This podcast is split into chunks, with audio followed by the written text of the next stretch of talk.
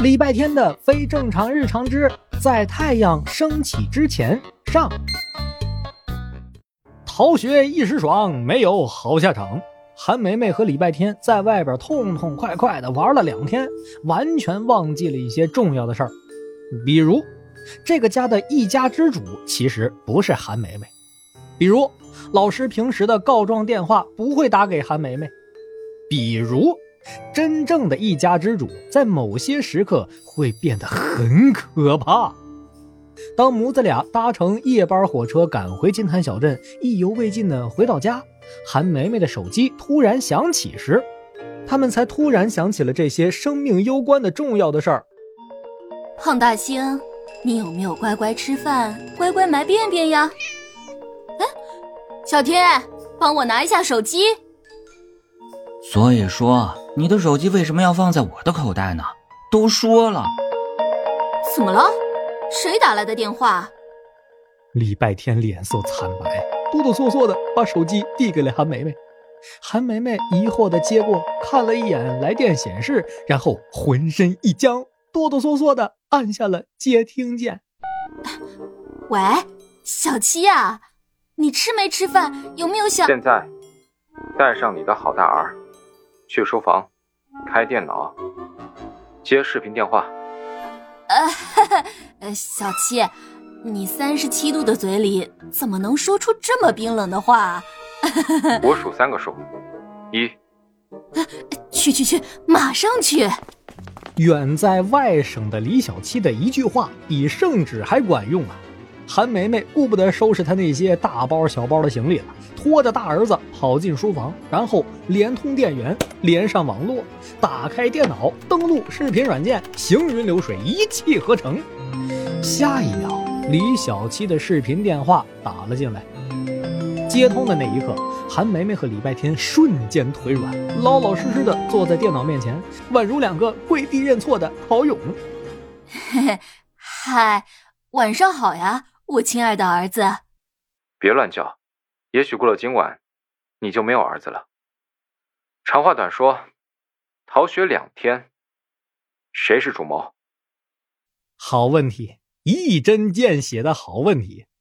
礼拜天那九成新的脑子在这个时候转得飞快，心里暗暗想：主谋不是我，当然也不能招出老妈，不如推到方少锦的头上。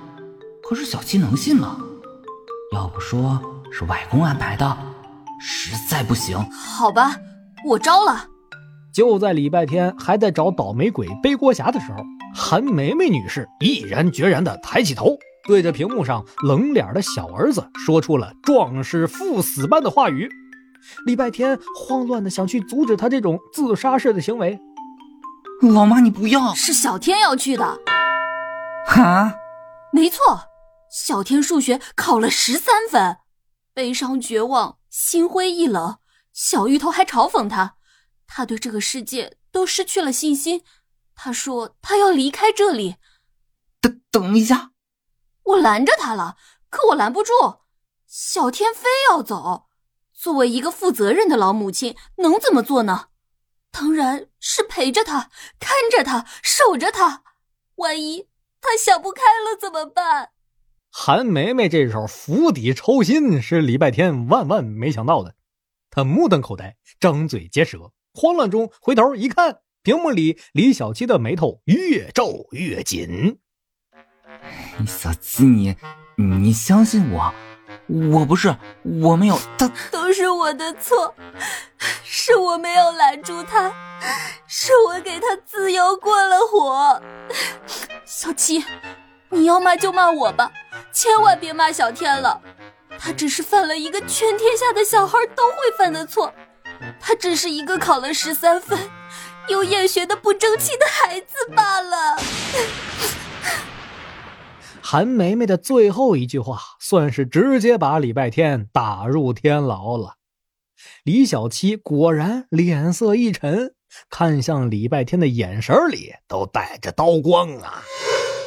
不不不不不！小七，你听我说，我没，不是不是他，我那天跑步，一千字的检讨信，五张数学试卷，你选一个。你真好，还给我选。也对，幼儿园的小朋友才做选择，我们已经长大了，当然是全部都要。就这样决定了，明天跑步跑步跑跑步，我选跑步。明智的选择，按照我平时的跑步时间和距离跑吧。晚安。哦，对了，提醒你一下，是早上五点。李小七云淡风轻的说完，微笑着关掉了视频。震惊中的礼拜天久久不能回神儿。等他反应过来自己被亲妈卖了时，韩梅梅女士早已经溜出书房，回自己房间睡觉了。